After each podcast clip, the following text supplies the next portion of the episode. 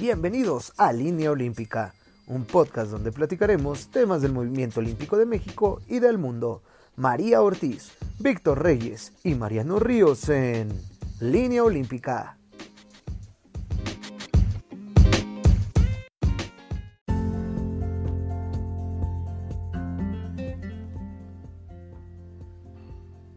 En esta ocasión estaremos platicando con Aida Román, arquera originaria de la Ciudad de México, la cual ha participado en tres Juegos Olímpicos, siendo en Londres 2012 donde logró llevarse la medalla de plata en la rama individual femenil en el tiro con arco.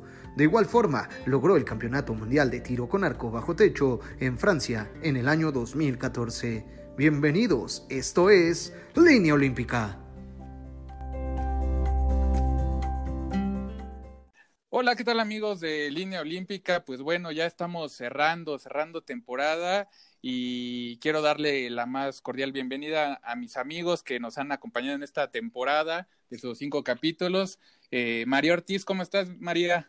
Muy bien, mi querido Mariano. Oye, sonó como despedida, ¿eh? Que nos estás despidiendo ya de la temporada.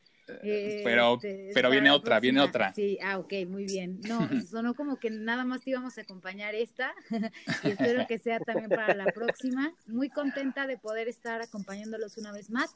Ojalá que nos eh, escuchen y la verdad es que estoy muy emocionada porque tenemos hoy una invitada de lujo. Una, una gran invitada que ahorita la vamos a presentar. Víctor, ¿cómo estás? Eh, ¿cómo, ¿Cómo te sientes ya cerrando esta primera temporada de, de línea olímpica? Pues emocionado, triste, pero bueno, este, la verdad es que creo que va bastante bien el programa. Hemos visto respuestas positivas y créanme que con este quinto episodio, cerrando temporada, programón, ¿eh? Se viene programón. Se viene, se viene un, buen programa. Y bueno, pues para, para ya no darle más, más vueltas al asunto, eh, vamos a presentar a, esta atleta, una atleta mexicana que ha destacado en el tiro con arco, medallista olímpica, eh, medallista también en campeonatos del mundo y, multimedallista en, Juegos Centroamericanos y Panamericanos. Eh, es este, la arquera mexicana Aida Román. ¿Cómo estás, Aida? Un gusto tenerte en este podcast de Línea Olímpica. Hola, ¿qué tal a todos? Muchas gracias por tantas porras, tantos elogios. Estoy muy contenta aquí de ser parte de su eh, eh, fase final de primera temporada y muy contenta de compartir ahí todas mis experiencias. Pues muy bien, Aida, pues igual muchas gracias por, por aceptar la invitación. María, ¿algo que, quieras comentar con Aida? Empezamos el programita. Pues, vaya que han sido, dice, compartir mis experiencias, yo creo que nos alcanzaría este, media hora, casi siempre nos extendemos, Aida, este, pero aún así, si nos extendiéramos un día entero de podcast, no nos alcanzaría para platicar todas las experiencias que has vivido en el, en el deporte. Ya te conocen en, en México, incluso internacionalmente, este, porque te has dado a notar. Sin embargo, bueno, eh, me encantaría que nos, eh, platicaras, eh, pues, cómo, cómo ha sido este este último transitar, bueno, 2020, y por eso también nació este podcast, ha sido yo creo que un año peculiar para todos y bueno, no sé cómo lo ha vivido Aida Román, vienes de competencia, este, platícanos, eh, ¿cómo ha estado Aida en los últimos meses? Pues fíjate que ha sido un reto muy, muy fuerte, no solamente en particular, sino mundialmente a todos nos sacaron de nuestra zona de confort. Siempre, siempre te, en, en, los cursos estos de coaching y en todas estas conferencias de motivación, sálganse de su zona de confort. Bueno, pues ahí está. saliéndonos todos de nuestra zona de confort, nos quitaron a todos muchos, este, pues, a mucha gente eh, su área de trabajo, pues se la movieron a su casa, entonces nosotros tuvimos que buscar una sede principalmente para continuar entrenando, pues porque todas las em, localidades deportivas pues se, cerraron por obvias, obvias razones. Este, ha sido difícil, no te digo que no, no he sentido como esa, esa necesidad, como dicen, de, decir, ay, qué demonios, pues para qué sigo. Pero es un día, ¿sabes? O dos, que no son seguidos. Eh, a todo mundo nos ha dado como ese, esos bajones de, pues, del encierro. Ha sido difícil. Sin embargo, también algo que es muy bonito lo que tiene la, pues el humano, que si uno no se adapta, pues se muere, ¿no? Entonces, aquí, si uno trae ganas, si uno trae este, ciertos objetivos eh, marcados, pues esto sigue, ¿sabes?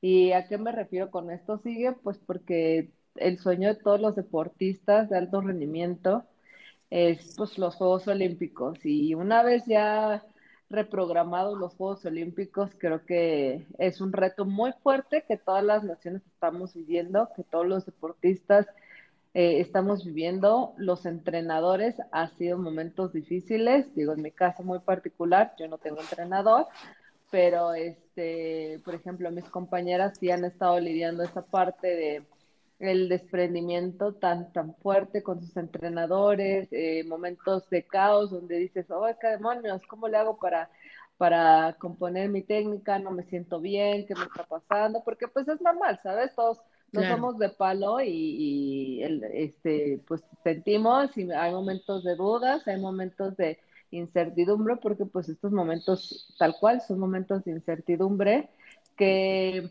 poco a poco, pues eh, nos o nos quitan confianza o nos dan confianza con respecto a, la planificación de tareas que uno día con día se puede ir em, haciendo.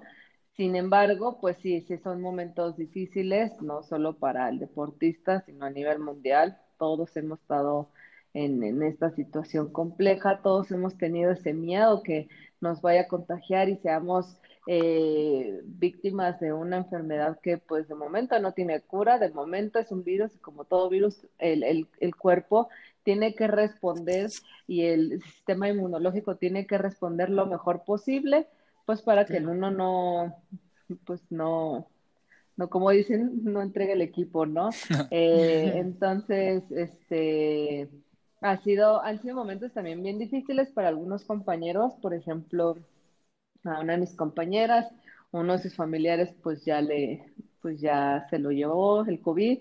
Entonces sí, sí, es, sí, es, bien difícil esa situación porque pues ya genera ciertos, ciertos temores, esos miedos de salgo, me voy a infectar, entonces eh, mejor no salgo y empiezas a generar como ciertos, ciertos... Ciertos miedos, ¿no? Incertidumbre, ¿no? Ajá, exacto. Entonces, lo mejor es como, pues, seguir ah, eh, todas las reglas de, sanidad, acatar todas las reglas.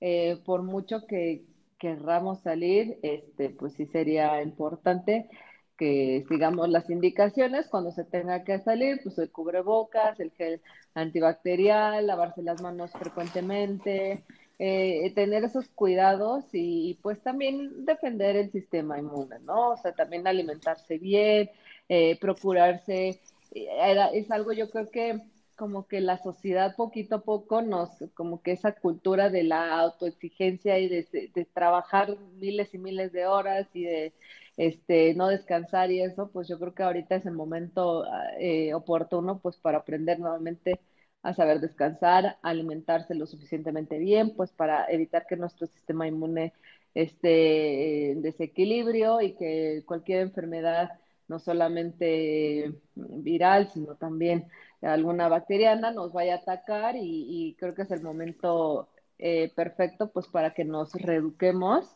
y podamos ser más, más conscientes sobre nuestras actividades, sobre nuestras consecuencias eh, y nuestro, nuestras labores, ¿no? O sea, eh, muchas veces, o sea, por mucho que le echemos muchas ganas, también es importante que el cuerpo descanse y es algo que hemos estado viendo hoy por hoy, ¿no? Eh, darle tiempo a que el cuerpo se, se recupere, porque si uno no se recupera, vuelve a recaer y, y, por ejemplo, estas personas que ya cayeron en la enfermedad, ya tienen COVID, y dicen, bueno, ya, ya estoy bien, ya uno se siente medio bien y vuelven a recaer, entonces, eh, y nada más es pasar y pasar la enfermedad, a lo mejor eh, es darle, darle su, su tiempo de descanso, eh, encerrarse, aplicar la cuarentena y pues ayudar a, que también salgamos adelante.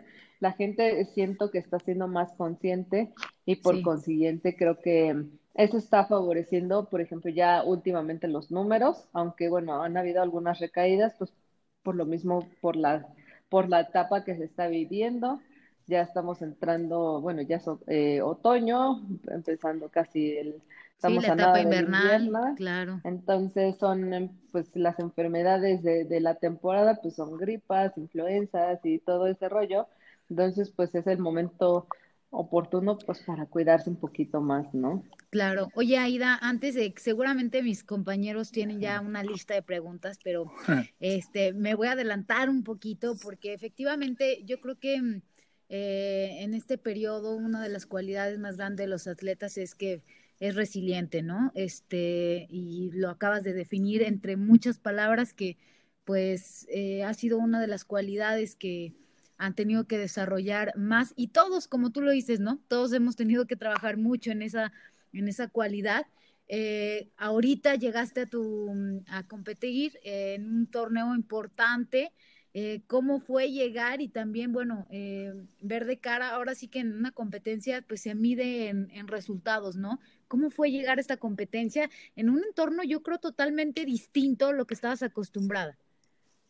Fíjate que es, es bien raro porque, bueno, después de que ya te, te dejan un par de meses ahí encerrado sin competir, y volver a salir eh, a competir, pues sí cambian tus expectativas, pero también esos nervios, como ese ritmo de competencia, pues poquito a poco lo, lo fuimos perdiendo, pues porque no han habido competencias, ¿no? Sin embargo, eh, ¿qué pasa, no? Que en estas competencias, pues sí se presentan nervios. Eh, algo que también, por ejemplo, me ayudó un poco, en mayo tuve un, eh, una, la em, Lockdown Knockout, que fue la primer competencia eh, online que hizo la Wall Archery, después se presentó la, la Online eh, Archery of the Americas. Eh, entonces, este, este segundo torneo creo que también refleja esa sensación de nervios, refleja esa sensación de, a pesar de que no hay nadie a tu lado y que tienes a tu camarita y tienes, o sea, nomás estás preocupada de que no se te vaya la señal, de que no se, va, se te vaya a calentar el equipo y que además, este, todo esté correctamente a tiempo, porque pasaba que se te iba la señal. O en mi caso, por ejemplo, cuando tiré el primer torneo online, este, llovió súper fuerte, entonces se fue la señal. y, nadie tenía señal en esa región, entonces nos tuvimos que mover de estado, entonces tuvimos que mover la localidad y ya un amigo nos dio esa, esa pues ahora sí que al patio de la casa, de, de su casa, y venga para acá, ajá, o sea, nos tuvimos que mover de, de sede, entonces fue, fue así como un poco caótico, fue un poco estresante, pero sin embargo estuvo, estuvo la verdad padre, pues ver de qué manera uno tiene que ajustarse y, y también eh, la misma, los mismos arqueros, la misma federación y todo, eh, pues siendo muy comprensibles, ¿no? Hasta los mismos compañeros de del, de, pues, de la competencia, dijeron, bueno, pues está bien, pues ponemos el día para mañana la, la competencia, porque pues sí, no, no hay señal, y yo les dije, es que pues no hay señal, con la pena, perdón, pero pues es que aquí en este pueblo donde estoy, pues se nos llovió súper fuerte, entonces simplemente nomás no, no cayó la señal y, y ya me dijeron, no te preocupes, pero si lo puedes conseguir para el día de mañana dos horas antes a la, a la hora programada, sin ningún problema, eh, pues lo, lo seguimos. Pues ya ahí tienes a Ida y a todo su equipo a moverse a, a otro lado. pues sí, o sea, la verdad estuvo muy padre. Y bueno, ya listas el arco, las fechas y el modem. ya tienes que con eso. Exactamente. Oye, oye, te pasa, Aida, te pasa igual como a alguien aquí en el programa que luego también se desconecta así como a María, así. Entonces, te entiendo, Aida, te entiendo, Aida. Sí, la es parecido. Es que, es, es un tema ahí bien complejo con lo de las redes. Y este, y sabes qué, estuvo como bien chistoso que pues la verdad es que era muy poquita gente o, o, no había gente y siento los nervios feos, ¿no? De competencia, de que, ching, ¿qué pasó? Este, y te dan todavía más porque cuando se te cae el sistema o de que por ejemplo, en, en, en, el primer día de la competencia se me calentó el teléfono y era el teléfono que le daba señal al otro teléfono. Entonces fue así como que, ay, oso, ¿no? Entonces ahí tienes a Ida 10 minutos peleándose con la tecnología, poniéndole trapos fríos, mojados al teléfono, pues para que se pudiera este, bajar la temperatura. Ajá, se pudiera enfriar y, y, bueno, pues esas son las complejidades que hemos estado teniendo en competencias eh, y bueno, a 18 metros, indoor o outdoor, te dan esa eh, facilidad de que tú escojas. Eh, sin embargo, eh, ya estando en una competencia presencial, sí es como diferente la sensación porque pues ahí sí ya hay gente, hay público con sus respectivas, este, ahora sí que con Susana, con Susana a distancia, y este, pero algo que a mí me causó como un poco de... Mm, incomodidades el cubrebocas. Porque, pues obviamente cuando estás nervioso, pues tu temperatura suele elevarse, ¿no? Además, estamos como a 30 grados y con el cubrebocas, más el sudor, el sudor, más los nervios.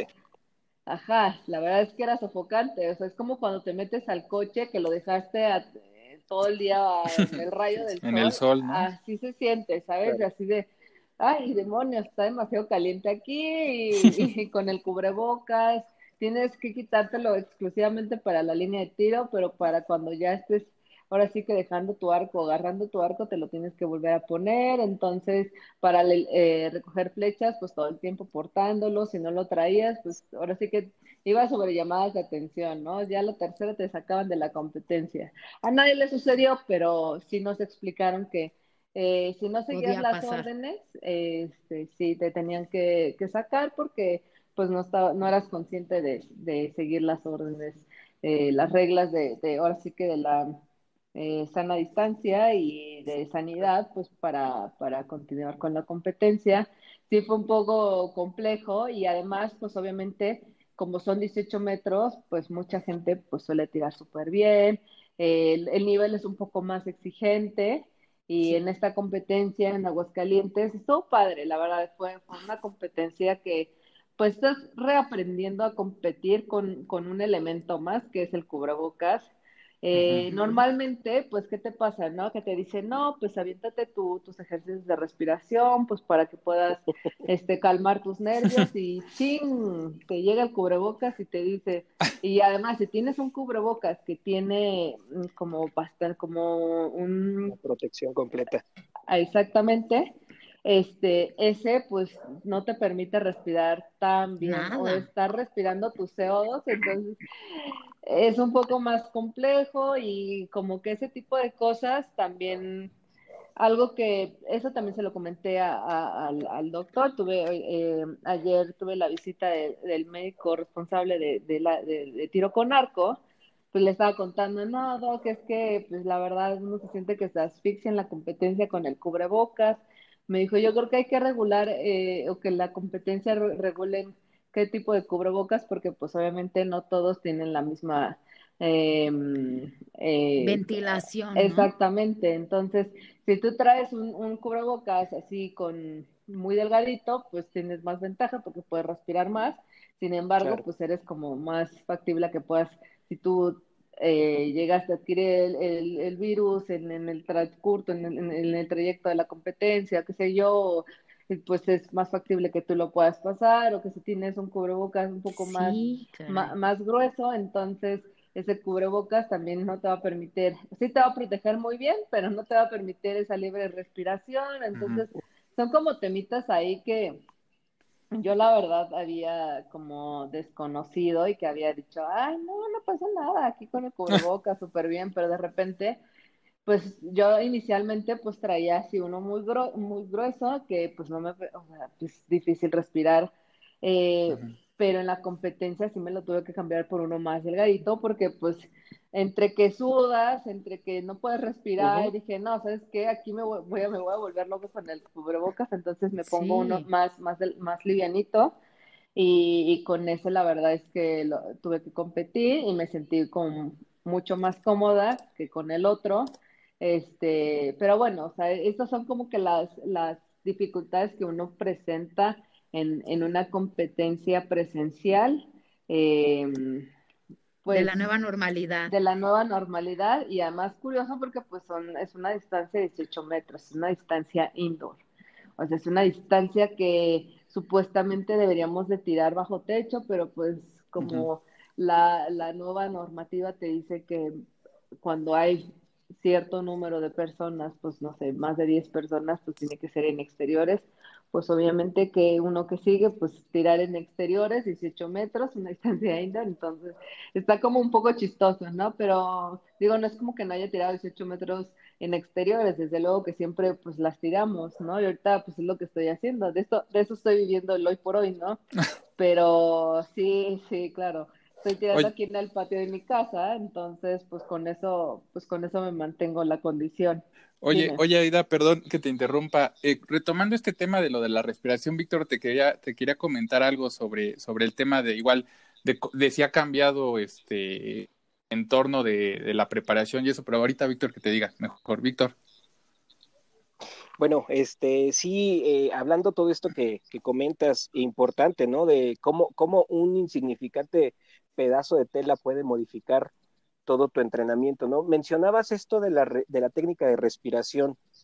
¿Llegó a ser influyente eh, que modificaras estas respiraciones?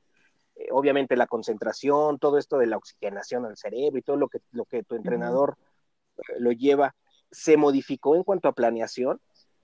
Pues mira, así como tal, ¿no? Porque pues obviamente uno o sea, yo, como no, ahorita no tengo entrenador, entonces, este, sí, sí es algo que yo no estaba pensando, ¿sabes? O sea, sí, sí está la, regla de, pues sí, a donde vayas con tu cubrebocas, ¿no? A donde vayas con tu gel antibacterial, pero a donde vayas es también a competir y eso no lo entrené, entonces es, es un poco complicado que cuando para mí llegar a una competencia, ay, sí, las primeras series sin problema, y cuando tiré la práctica, la tiramos cuando nos estábamos como unos 20 grados, un poquito más fresquito, 18 grados, pues súper bien, o sea, no, no te molesta y además pues era práctica, pues estás con los nervisitos de competencia. Entonces, ya, ya cuando tiramos la clasificación, pues era a mediodía, era la una de la tarde, este, en el pleno rayo del sol, con el cubrebocas y eso dije, ah, caray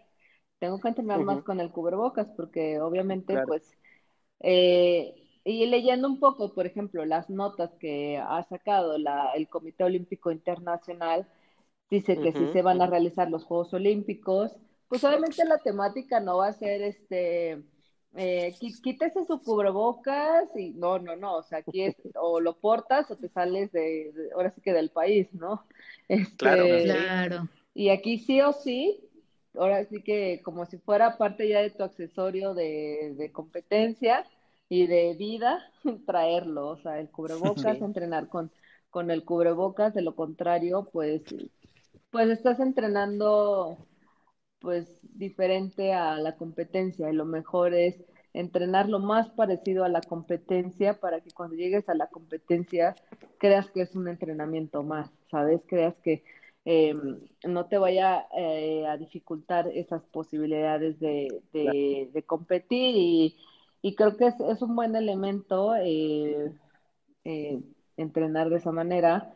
Eh, como sugerencia, pues sí, o sea, ahora sí que tener el cubrebocas sí o sí para poder, ahora sí que como dicen, ¿no? Pues para poder estar uh, al, pues a la altura de las circunstancias y que no haya más problemas, ¿no? Para que no haya eh, ay, es que me hizo falta la respiración o que me hizo falta el aire, ahora sí que ya entrenado, ¿no? Con todo y todo. Sí, Oye, y en ese, en ese Sí, Víctor, adelante, adelante, Víctor, adelante, adelante. Tu equipo multidisciplinario, Aida, digo, obviamente quitando al entrenador, pero este, obviamente aquí el doctor eh, Víctor Bolio, que anda ahí con ustedes, este, y el, el fisio, vaya, inclusive hasta psicología y nutrición, eh, creo que se acercaron más a ustedes o hubo todo un planeamiento, oye, ¿sabes qué, Aida? Ahora necesitamos que tanto tú como todo el equipo este, hagan este tipo de, atención de entrenamiento. ¿Cómo, ¿Cómo fue esa adaptación ante esta, esta situación? que les cayó. Pues fíjate que sí hubo un acercamiento, sí, la, obviamente la, la, psicóloga, este, también el preparador físico, o sea, todos hemos tenido comunicación, obviamente no, no tan estrecha como en un entrenamiento normal, pero sí obviamente eh, con sus respectivas necesidades, eh, por ejemplo, no vas a tener todos los días a tu psicólogo, a tu nutriólogo, oye, ¿ya comiste? Este, oye, ¿ya me hiciste? ¿Sabes? O sea, ya cada quien tiene su plan o ya cada quien tiene eh, sus estrategias eh, plasmadas eh, y sus objetivos plasmados. Y cuando empezó el tema de la pandemia, sí hubo un poquito más de acercamiento con, con el cuerpo multidisciplinario, que chicos, estamos aquí, este, no, hay que armar eh, algunos ejercicios para, no sé, evitar que mucha gente a lo mejor por el mismo tema del, del, de la misma incertidumbre, de la misma... Cuando nosotros nos, nos rompen el entrenamiento, estábamos a, a un día de irnos a un continental para buscar plazas para Juegos Olímpicos. Entonces, nosotros estábamos... Eh, Con la maleta.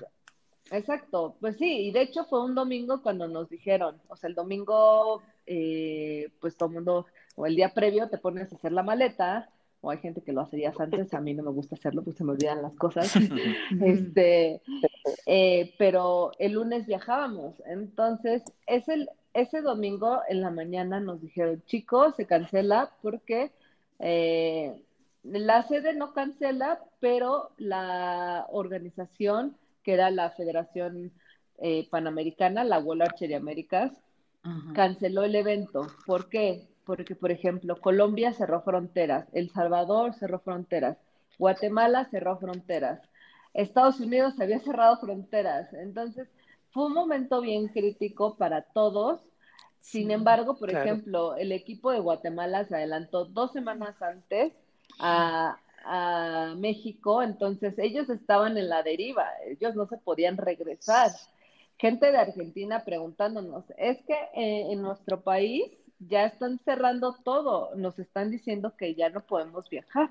Entonces queremos ver de qué manera va a concluir esto. Ustedes cómo están, ¿no? Pues nosotros también nos está, estamos pues este en, en una semana o en unos días nos dicen este qué procede, qué, qué es lo que va a desarrollar, qué estrategia va a desarrollar el país, porque pues ya uno ya no puede hablar del equipo multidisciplinario o de CONADE, sino pues aquí ya la nación tiene que responder por todos, ¿no? Ahí el, eh, ahora sí que el primer mando nos tiene que decir qué tenemos que hacer o, las eh, o los especialistas en su caso, ¿no?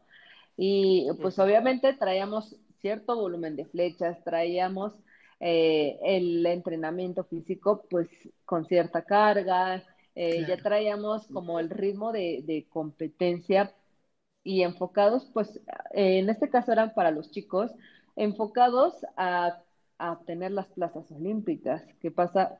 El día de hoy. Que ya pasaron siete meses o no sé cuántos meses ya pasaron de, de, haber empezado la cuarentena. Y es fecha que seguimos que no hay fecha. incertidumbre. es fecha que no hay fecha. Exactamente. Eh, hay algunos estados que ya regresaron a semáforo rojo. Hay algunos países, por ejemplo, Europa, Francia, España, ya empezaron a, a cerrar poco a poco. Eh, también Holanda, si no mal escuché, ya están cerrando nuevamente fronteras. Dinamarca igualmente está cerrando eh, los espacios públicos, ya los están haciendo pues más, más reducidos.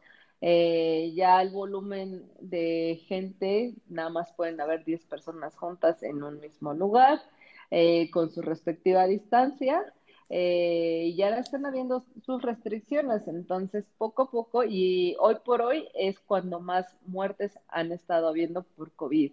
Entonces, sigue habiendo esa, esa incertidumbre, sigue habiendo ese, ese tema difícil, sin embargo, desde mi punto de vista es, hay que aprovechar estas oportunidades para poder hacer e implementar otras actividades. A ustedes que están haciendo, pues estos podcasts súper padres, ¿no? Están ayudándole a la gente, pues, a, a, tener también otro, otro panorama de la vida, ¿no? Enseñarle un poco qué, qué es lo que vive el deportista, cómo vive el deportista, enseñándole a la gente, pues, eh, un poquito de sus experiencias. En mi caso, pues yo me yo regresé a estudiar, este, porque dije, bueno, también eh, va a pasar un año o año y medio y ¿qué hice en ese año y medio? Pues esperar a que la cuarentena bajara. Pues no, hay que también aprovechar esas oportunidades para poder eh, enfrentarse mejor a la vida. ¿A qué voy con eso? Eh, prepararme mejor académicamente.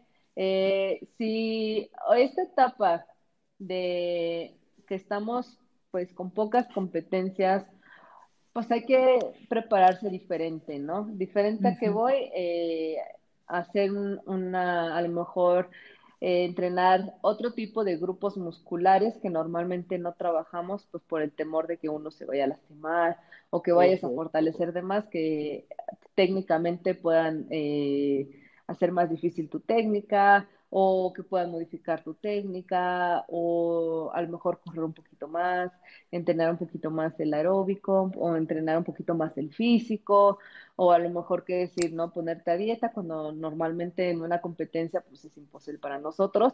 Imagínate, sería un, suicidio ponerse a dieta o ponerse, ¿sabes? O sea, uno tiene que armar esas estrategias y, y empezar a hacer otro tipo de dinámicas que normalmente no solemos hacer mi caso, pues yo no me metía a la cocina ni porque me perdiera, ¿sabes? Y ahorita pues ya, ya, ya lo estoy viendo, o sea, como por ejemplo, ya que, que ya, ya eres toda una chef.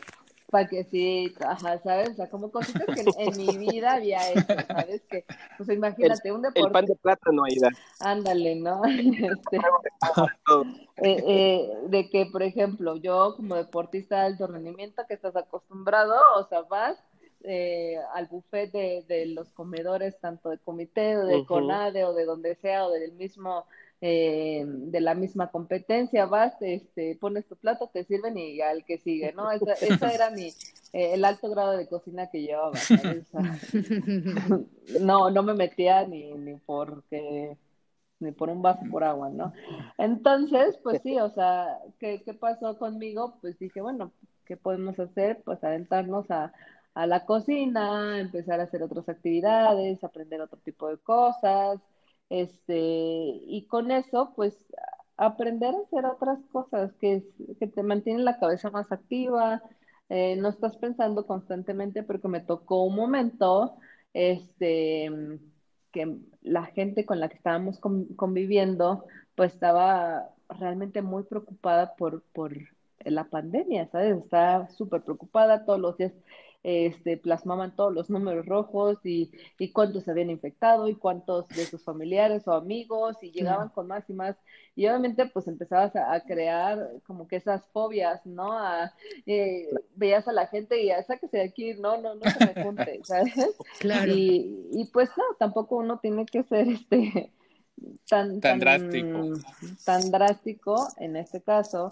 Y, y ya lo que hoy por hoy intentamos hacer es, pues, si se acatar las, las las instrucciones de sanidad, ¿no?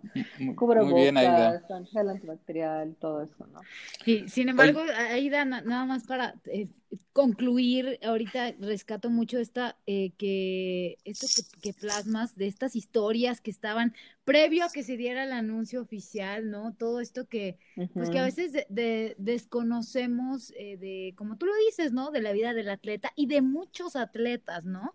Este, incluso nosotros mismos hemos plasmado algunas de las historias eh, personales. Eh, su servidora, el buen Víctor y Mariano tampoco estuvimos exentos de esta brutal cancelación. Sin embargo, este, creo que el objetivo sigue siendo uno, ¿no?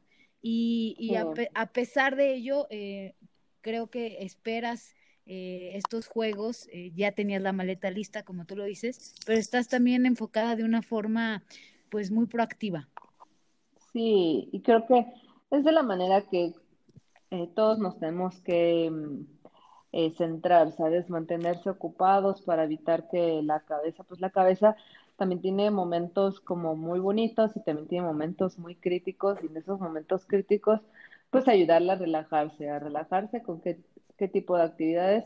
Por ejemplo, este, otras compañeras del equipo dicen, ¿sabes qué? Ya me metí a estudiar otra vez, estoy estudiando otro idioma, ahora sí ya estoy haciendo, estoy haciendo pintura, regresé a estudiar, o qué sé yo, no sé, otras actividades que, te ayudan a, esparcir la mente, ¿no? A, no generar patologías mentales y eso es algo muy padre, o que también no, tu, vida como ser humano no se quede mermada, ¿sabes? Algo bien importante que como seres humanos tenemos que también eh, buscar otras actividades y no solamente decir, chin, es que no, no tengo esto, chin, es que no, pues ver de qué manera, si lo tienes o de qué manera, este, hacer otras actividades. En mi caso, pues yo estoy muy, o sea, regresé a estudiar, estoy muy contenta. Sí, al principio me costó horrible. O sea, imagínate que casi tres años de haber dejado de la escuela y nuevamente estudiar y, o sea, obviamente en ese periodo pues me había aventado a leer varios libros, que lees los artículos de las noticias y eso, pero ya métete a estudiar este ya como tal una materia o dos o tres y, y dices, ay caray, como que estoy un poco oxidada y está ese tipo de cosas pues están padres como de hacer Sí, y al principio, la verdad, te soy sincera, decía, ay, qué demonios, no, no, no, ahorita mejor me pongo, me, me concentro a entrenar un poquito más. No, no, algo bien importante decir, ya no seas y... Ponte a trabajar. aplícate, y así, aplícate, aplícate, aplícate, porque también los estudios te ayudan a, a poder eh, llenarte de herramientas para poder enfrentar mejor una problemática en este caso, pues la pandemia, de qué manera lo puedes vivir lo mejor posible o en cualquier momento de tu vida, ¿no? Este, saber resolver, que es algo bien importante y que a lo mejor eh, no nos han enseñado con tanta facilidad, a lo mejor un poco depender de alguien, ¿no? En este caso es, pues los estudios que te dan esa libertad para tú poder eh, enfrentarte mejor a la vida, ¿no? Para que tú te defiendas, ¿no? Para que tú tengas esas armas para tú desempeñarte lo mejor posible en tu chamba, en mi caso en el entrenamiento, este, ver otro panorama también, o sea, ver otra, otros, otras disciplinas, ver otras características que tiene la vida, no solamente en mi caso todo el día es deporte, deporte, deporte, ¿no? También existen otros, otras materias, otros panoramas, otros, y, y aprender eso creo que está bien padre, ¿no? O sea, aprender eh, no sé, administración, o aprender psicología, o aprender, qué sé yo, otras materias. Todo menos matemáticas, por favor. No, también es importante. Oye, ¿qué, maestría estás tomando, Aida? Problemas. ¿Qué maestría estás tomando? No, bueno, fuera maestrías. ¿Estás acabando la este, carrera? No, Psicología. Eh, ajá. Ok. Eh, fíjate que como tal, o sea, no, no regresé a psicología, regresé a estudiar otra carrera. Ah, ok. Comercio y logística ah, internacional. Órale, qué padre. Ajá, y, y la verdad es que me, parecen materias bien padres, eh, me dan un mejor entendimiento sobre los negocios, porque yo la verdad pues siempre como con ese miedo de los negocios, sí. pero pues creo que si uno no tiene la fuerza suficiente como para defenderse o para, por ejemplo, en mi caso, pues dije, bueno, ¿qué puedo hacer? Pues yo quiero hacer, siempre, siempre ese ha sido como que mi, mi sueño después de, de, mi carrera como deportista, pues abrir una escuela, ¿sabes? Enseñar a la gente pues lo que yo sé. Órale. Y hacer mi, mi escuela, eso me encantaría, pero también una escuela que también sea negocio, que no solamente pues yo desperdice las horas este, Oye, Aida. En la butaca, claro. Oye, Aida, eh, retomando este, este tema de de, de la escuela y que, y que, tienes como muy en claro que, que la carrera del deportista es corta y, bien comentas hay que seguir preparándote. Y nosotros le hemos platicado aquí en las distintas este, capítulos del podcast que hemos entrevistado a varios eh, eh, eh deportistas, el comentar la parte de, de, de, tu escuela y retomando al tema deportivo, ¿cómo ves, cómo ves a, a las nuevas generaciones? Retomando ya al, al, al, deporte, te quería hacer esta pregunta. Eh, ¿Cómo ves a, las, a, las, niñas que están en, el equipo en el equipo de tiro con arco que, se están agregando a ustedes, a esta Alejandra, a, Mariana, bueno, pero Mariana ahorita fue mamá, va a continuar. ¿Cómo, cómo está el tema ahí con, con las dos jovencitas, por, por decir, esta Ana Paula y la otra niña de Monterrey, no, no recuerdo ahorita su nombre, que también fue a los Juegos de Valentina, que son, son gente con mucho talento y que, y que está pensando muy fuerte eh, en el equipo, ¿no? Sí, mira, por ejemplo, Valentina eh, está, no sé si acabando la, la secundaria o empezando la prepa. No, creo que ya empezó la prepa.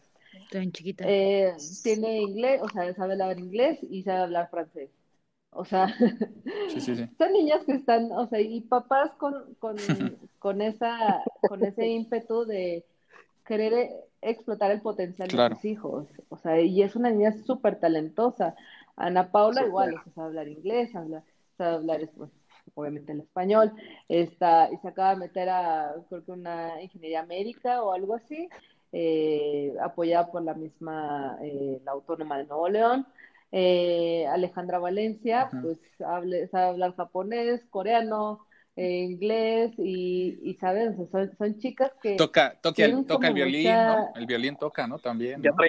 toca el violín, sí, exactamente este, muy autosuficientes. Creo que estas generaciones son como de mucha iniciativa y como muy este, emprendedores, ¿sabes? Creo que es, es una, una generación como muy, mm, eh, con, con, muchas aspiraciones, como que uno no lo acepta y ve de qué manera eh, traer un sí.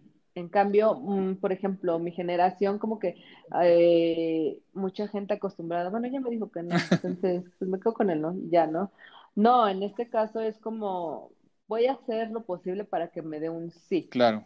O sea, y, y pelearlo, y son chicas que hoy por hoy traen un ritmo de competencia bien fuerte, que traen muchas ganas, traen mucha motivación y obviamente, pues, ¿qué quieren hacer? Pues desbancarnos y eso no está padre.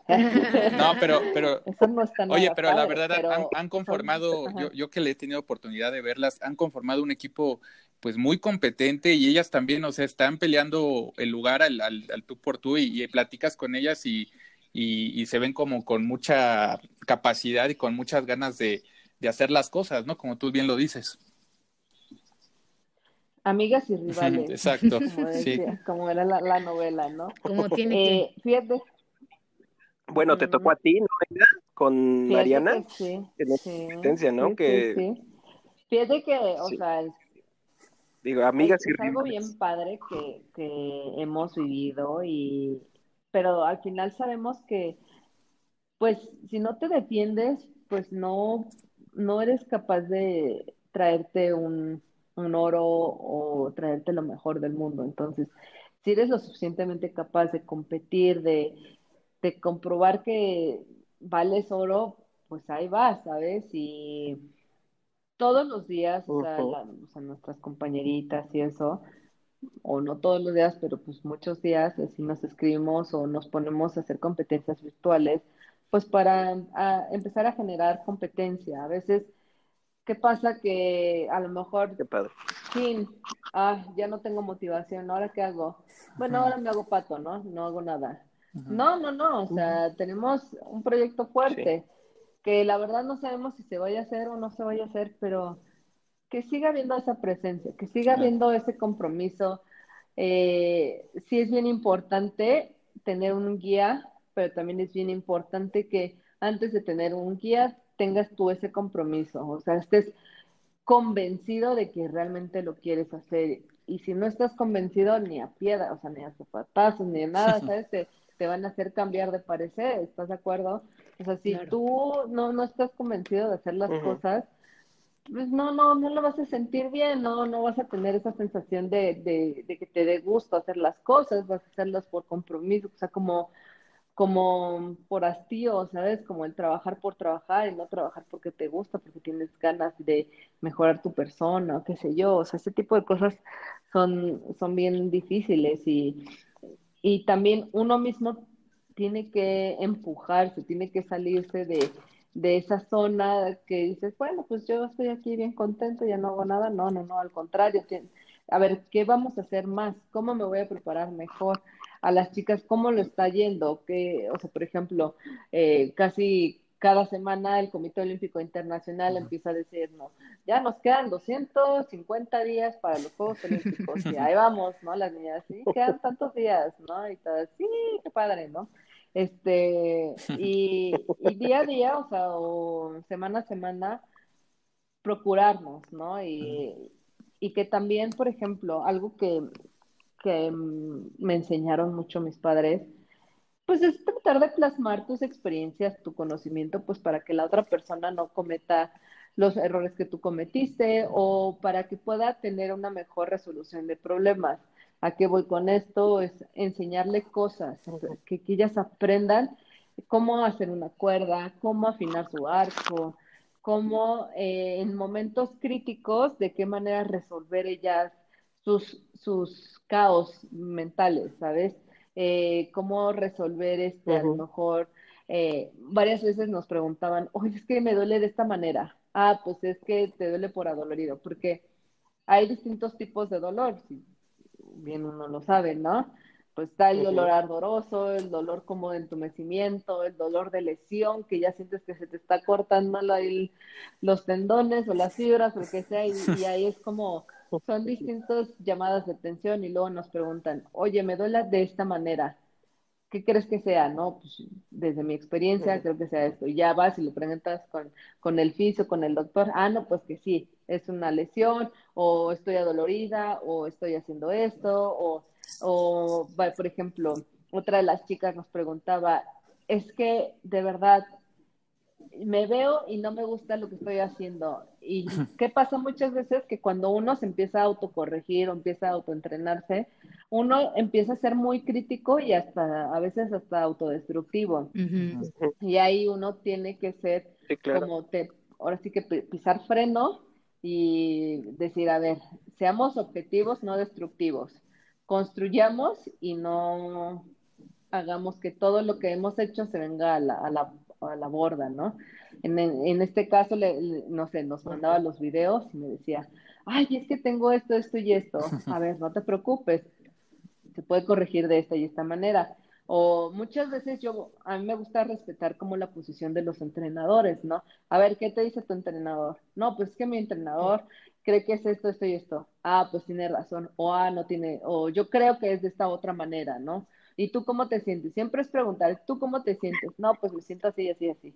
Ah, pues mira, busca hacer esto o busca el otro, o, ¿sabes? Como ayudar un poco a que eh, no sufra tanto tu, tu, compañera o tu compañero, ¿no? En, en, en, encontrar las respuestas y eso, por ejemplo, yo cuando entré a tiro con arco, pues no lo hubo, o sea, cuando ya entré a selección nacional, yo no tuve una compañera que tuviera esa, ese acercamiento y me dijera, a veces que Aida, pues lo tuve con mi entrenadora, ¿no? O sea, siempre la fase de eh, atleta, entrenador, ¿no? Y, a veces hasta eh, entrenadores eh, extranjeros que a veces el, idioma no es el mismo, entonces era como, a ver, bolitas y palitos, intentar traducirlo y, e intentar este yo interpretarlo de alguna manera, a veces eran unos temas, ¿eh? era muy, muy chistoso porque ella entendía una cosa, yo entendía otra cosa, el equipo entendía otra cosa, entonces era un frutilupis de, de, ideas que decíamos, ay, ¿qué está pasando aquí? ¿no?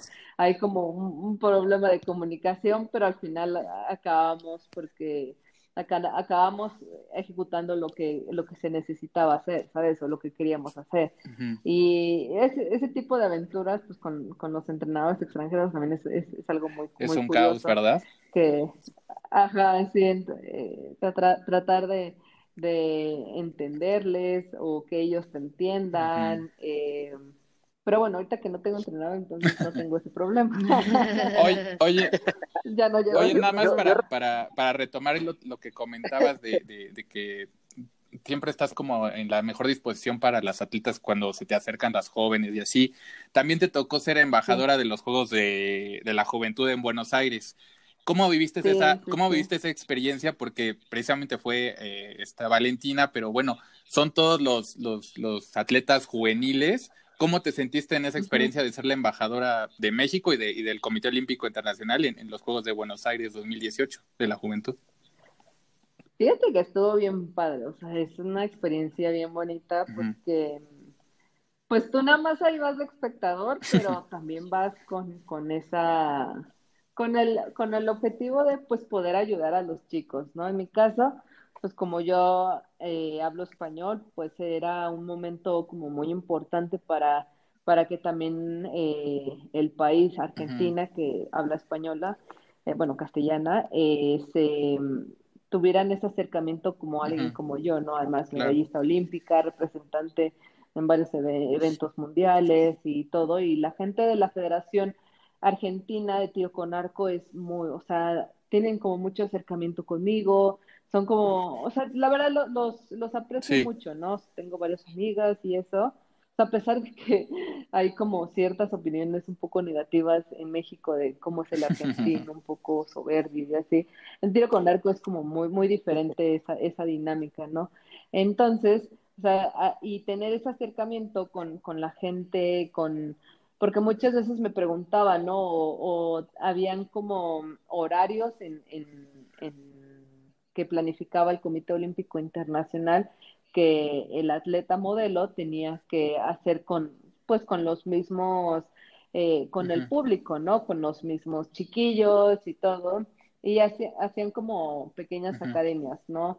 Eh, traían grupos como de 100 niños o traían, no sé, varias primarias y, iban por horarios, ¿no? Cada media hora eh, llegaba un, una primaria y veía, no sé, que no solamente tiro con arco, ¿no? Porque ahí mismo en ese parque estaba en handball de playa, estaba también, este, híjole, no me acuerdo qué otro deporte estaba, pero por ejemplo en Argentina es, es también eh, muy, muy llamativo el handball de playa, entonces, y como estaban dentro de las finales, eh, Argentina pues se llenó todo, entonces también cuando fueron los equipos mixtos, entró una de las chicas de, de Argentina al equipo mixto y ganó bronce, entonces, o creo que plata, no me acuerdo muy bien qué, qué medalla ganaron, creo que plata. Entonces, pues obviamente se llenó el estadio y cada vez que se llenaban los estadios, pues nosotros teníamos chamba, pues para enseñarles a los chicos, ¿no? A, sobre tiro con arco, algunas preguntas eh, como específicas, gente que tenía un poquito más de conocimiento, oye, Aida, ¿cómo le hiciste para hacer esto y esto y esto? O, o que se siente estar en, en, en la línea de tiro, pero en una final olímpica, este, en un mundial, en una este, final de Copa del Mundo, o sea, como cositas así, ¿cómo le haces para controlar tus nervios? ¿O qué ejercicios haces como de meditación? ¿Qué sé yo? ¿Te, ¿te cambió en algo? ¿Te, cambió en algo esa, esa bonita experiencia hacia los jóvenes? Que ya lo venías haciendo con, como te digo, con los, con los atletas, pero ¿te cambió en algo en tu forma de, de llevarte con los, con los juveniles? Fíjate que siempre he sido como muy abierta, o sea, a, a, yo poder plasmar. Mis papás son maestros, entonces, pues no, yo no tengo problemas como de, de enseñarle a la gente. El problema es que luego a veces la gente malinterpreta las cosas y, luego no se acercan, ¿sabes? Por ese mismo miedo de qué me va a decir, es que a lo mejor es mamona. O sea, porque mucha gente me ha dicho así eso, ¿sabes? Como que, ay, no, es que se pasó. O, o porque tú me conoces, sí, claro. Eh, Mariana, o sea, y cuando a veces tiro, parece que tengo cara de perro bulto, O, de, Rodwell, de no, no te me acerques, pero cuando por dentro es así de viva la vida. Sí, claro. es que también hay que, hay que entender esa parte, ¿no? Que, o sea, es, es eh, hay que respetar a los atletas cuando están en su tiempo, en su espacio y, y, ya después pues te, te, te, hablan y te platican normal, ¿no? Pero esa parte yo, yo quería que, que, también se platicara porque tú eres una persona con, con, un, con, con, mucho carácter y se ve en las competencias y también se ve por, por tú te considerarías la líder de, del equipo mexicano. Digo, yo sé que te llevas muy bien con todas, pero siempre que estás en competencia, siempre es hablar con, con Ale o siempre es hablar con Mariana o con las, con las novatas, ¿no? Siempre es estar hablando con ellas. ¿Te consideras tú como la líder del equipo? ¿O, o, te han puesto ese mote entre, entre el equipo? Yo creo, o sea, y siempre, siempre he sido la mayor, ¿sabes? de, de todas las elecciones en las que he compartido, eh, digo, a excepción de una de mis compañeritas, Gina González, que estuvo como unos cuatro años con nosotros en selección, Digo, ella me llevaba año y medio, pero pues éramos como muy comadritas, entonces, pues, o sea, como muy, muy afín, ¿sabes? Como muy a la edad. Pero, por ejemplo, las demás, pues yo les llevo seis años, diez años. Eh, por ejemplo, Valentina, creo que es del 2003. No, pues esa es la más chica, es la más chiquita ella, ¿no? Le llevo 15 años, yo soy del 88, o sea, obviamente es un mundo de diferencia. Este, eh, por ejemplo, Mariana cuando entró a selección nacional, ella tenía 13 años, yo tenía 18. Yo, o sea, yo me considera, me consideraba la vieja del equipo, pero porque la otra, o sea, la otra tenía 16 y Mariana tenía eh, 13 años, o sea, cuando fueron los Juegos Panamericanos en, en Brasil, ¿no? En Río de Janeiro. Entonces, siempre he sido la mayor, la, o sea, la mayoría de las veces he sido la mayor, y quieras que no, o sea, eh, al ser como que el mayor o tratas de agarrar la batuta como de ser el ejemplo, ¿no? De brindarles un, mejor ejemplo a tus compañeras de equipo. No siempre eh, se puede, mm, puedes hacer compatibilidad con toda la gente. Y, y, yo no estoy peleada con, con, que, ay, chin, ya no, este, no me hizo caso, ah, entonces la llevo a encontrar. No, o sea, cada quien aprende de distinta manera y todos, o sea, hasta la fecha lo he entendido, ¿sabes? De que yo, si a Aida Román le sirve tirar, eh, no sé, por decir un ejemplo, 100 flechas, pues está chido, está súper bien. Pero si, por ejemplo, a Alejandra Valencia le sirve tirar eh, mil flechas, pues está bien, o si, eh, ¿sabes? O sea, por decir un ejemplo, ¿no? O sea, números más, menos. Eh, o, que si a Aida le gusta pararse de cabeza y le funciona, pues qué padre, ¿no? Pero a veces, como que la, la misma gente dentro de, de los organismos, eh, de, la misma, por ejemplo, CONAD, que te ponen al metodólogo y a fuerzas el metodólogo quiere que lleves un proceso de entrenamiento eh, afín a los de atletismo, cuando tu deporte es de precisión y el otro es de velocidad, o el otro es de fuerza, o el otro es, ¿sabes? Eh, completamente diferentes los procesos metodológicos. Entonces, ahí sí es cuando empiezan a generar esos problemas. Hoy por hoy todas hemos entendido que eh, como compañeras, para eso estamos, para apoyarnos y para brindarnos esa experiencia de, oye, es que a mí me funcionó de esta manera, chécalo. Ah, es que ya lo intenté, pero no me funcionó. Pero bueno, está esta otra manera, chécalo.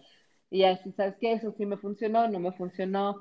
Eh, por ejemplo, Ana Paula y yo somos muy, muy afín a, a entrenamientos, ¿no? O sea, entrenamiento físico, entrenamiento de disparos altos disparos, eh, Valentina tiene alto número de disparos, pero a lo mejor menos trabajo físico, Alejandra tiene menos número de disparos y a lo mejor otro tipo de actividades le ayudan muchísimo más, por ejemplo, el tocar el violín, algún instrumento musical, yo soy cero de instrumentos, yo soy cero ritmos, yo soy cero música, o sea, bueno, sí, se escuchó música, pero... No para tocar un instrumento. Exactamente, ¿sabes? Y a ella le funcionan ese tipo de actividades.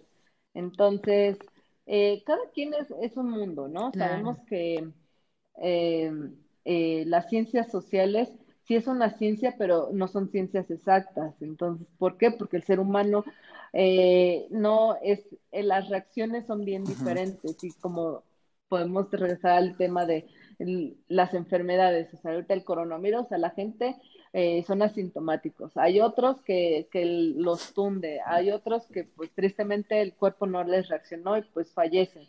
Hay otros que pues no sé, hasta diarrea les dio, ¿no? Y, ¿sabes? O sea, como diferente ha sido eh, las reacciones que tiene el cuerpo, entonces pues también es, es digo, es un poco drástico el ejemplo que hice, pero el cuerpo es lo mismo, la persona es lo mismo, cada quien tiene entrenamientos diferentes y también entendimientos diferentes. Hay gente que le gusta que le griten, a mí yo detesto que me griten, ¿sabes? O sea, si a mí me empieza a gritar, me va a ir a y te quiere dar un puñetazo en la cara, ¿sabes? Entonces, este, a mí, o sea, háblame normal y, y te la capto, ¿no? Hay gente, sea, por ejemplo, en básquetbol, yo jugué muchos años básquetbol y, y a mí me, me estresaban los entrenadores así que te gritaban un chorro de groserías, o sea, yo, yo no podía con esos entrenadores, pues porque a mí no me educaron de esa manera y a mí hasta me, me genera demasiado estrés que, que te griten groserías, ¿sabes? O sea, pero hay compañeras que en básquet, es que es muy, muy frecuente que en básquetbol que, chingada madre, que no puedes empezar, que no sé qué, que no sé cuánto, y, ya reaccionan, ¿sabes? O sea, los entrenadores como muy, muy impulsivos. Entonces, como que ese tipo de, de, reacciones, o sea, a mí no me viene nada bien, pero hay compañeras que les viene como anillo al dedo, así de grítame más, Aida, yo te prometo que nosotros no te vamos a gritar. Digo, estoy acostumbrada, ¿sabes? A que, pues no sé, o sea, jugué básquetbol muchos años. Y en el deporte, pues, bueno. Sí, y además, por ejemplo, jugué fútbol americano y pues obviamente los de fútbol americano pues son otros rollos, ¿sabes? O por ejemplo, claro. ajá, son, otros business y, y, además yo lo jugué equipada con hombres en, la preparatoria. Ajá, o sea, y fue, o sea, como, no, y me acuerdo una vez que tacleé a un chico de una FES, de la FES Arago, em, Acatlán, creo. Ojalá que lo esté escuchando. Este, y, y cuando este, la gente se entera que pues que yo era mujer, todo el mundo pues se lo empezó a... Y pobre hombre, lo, humillaste feamente, ya se murió ese cuate, yo creo. Oigan. No, la, la, gente estaba sacada de la risa y le estaban diciendo, y ahora, y ahora que es medallista olímpica, por, por, no, por, por resumir el, el palmarés, nada más. Oye, Aida, muchísimas gracias por acompañarnos. Este, no te volvemos a prometer cuánto nos vamos a tardar, porque mira nada más todo el tiempo que nos has destinado y te agradecemos muchísimo, muchísimo, de verdad. Ahí el culpable fue Mariano, que te sacó como las preguntas que te tenía desde hace un año. Creo que no te había hablado de en, todo el confinamiento y te sacó las preguntas eh, que te tenía desde, desde que empezaste tu carrera deportiva. Pero yo te agradezco que de verdad em, en este primer contacto que yo tengo, eh, pues aunque sea en voz, eh, pues me hayas dejado una grata, grata experiencia de conocer a una deportista de, de tu talla y conocer mucho más, ¿no? Mucho más eh, esta parte donde sabemos que te estás capacitando en otros ámbitos, donde nos expones también todo lo que estás viviendo, en, también en tema personal y sobre todo, bueno, que eh, sigues en lo deportivo. Eh, muy en alto y pues este, este siempre va a ser tu espacio. Te agradecemos muchísimo, Aida. No, muchísimas gracias también por el espacio, por la invitación y pues qué, qué padre, ¿no? Que pueda poder, que pueda yo brindarles un poco más de conocimiento, de experiencias y, y pues también, o sea, otro punto de vista de una persona que a lo mejor en su vida había creído que iba a ser deportista de alto rendimiento y que de eso estamos viviendo, ¿sabes? Claro. Sí. Víctor, algo que ya nos enteramos que hasta, hasta tacleaste a, a un samaritano. Sí. Oye, ese samaritano ahora dice, ah, fue la, la, medallista olímpica fue la que me No, seguramente no se, ya no se va a lavar ese hombro nunca. Sí. Víctor, ¿algo que quieras agregar? No, lo presume. Víctor. Pues nada, Ida, muchísimas, muchísimas gracias, de verdad. este, es un gusto, como siempre hemos saludado ahí en el, en el comité. Me da gusto escucharte nuevamente. Eh, créeme que yo estaré ahí en las inscripciones de la escuela ahí da tiro con arco, ¿eh? Ahí voy a estar apuntado. Ay, muchas gracias. Y también la de negocios, Víctor. No, y después de tener... Bien, ay, por favor, ahí coachéame, por favor. Sí, claro. Un gustazo, Aida, de verdad, agradezco. Este, aparte agradezco que seas nuestra madrina de, entrevista en vivo. Pues, sí, gracias.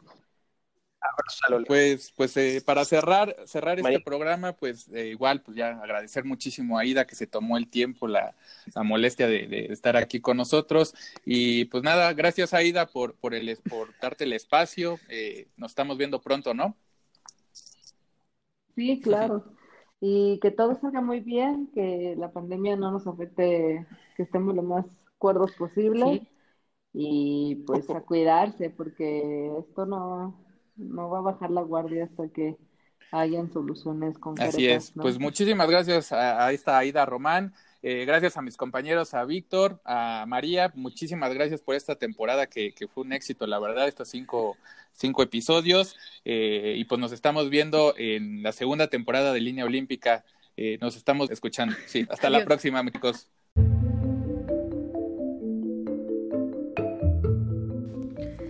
Gracias por escuchar la primera temporada de Línea Olímpica. Te invitamos a que nos sigas en nuestro Instagram, arroba Línea Olímpica MX. Espéranos en nuestra segunda temporada con más temas del deporte olímpico en México y en el mundo. Esto es Línea Olímpica. Hasta pronto.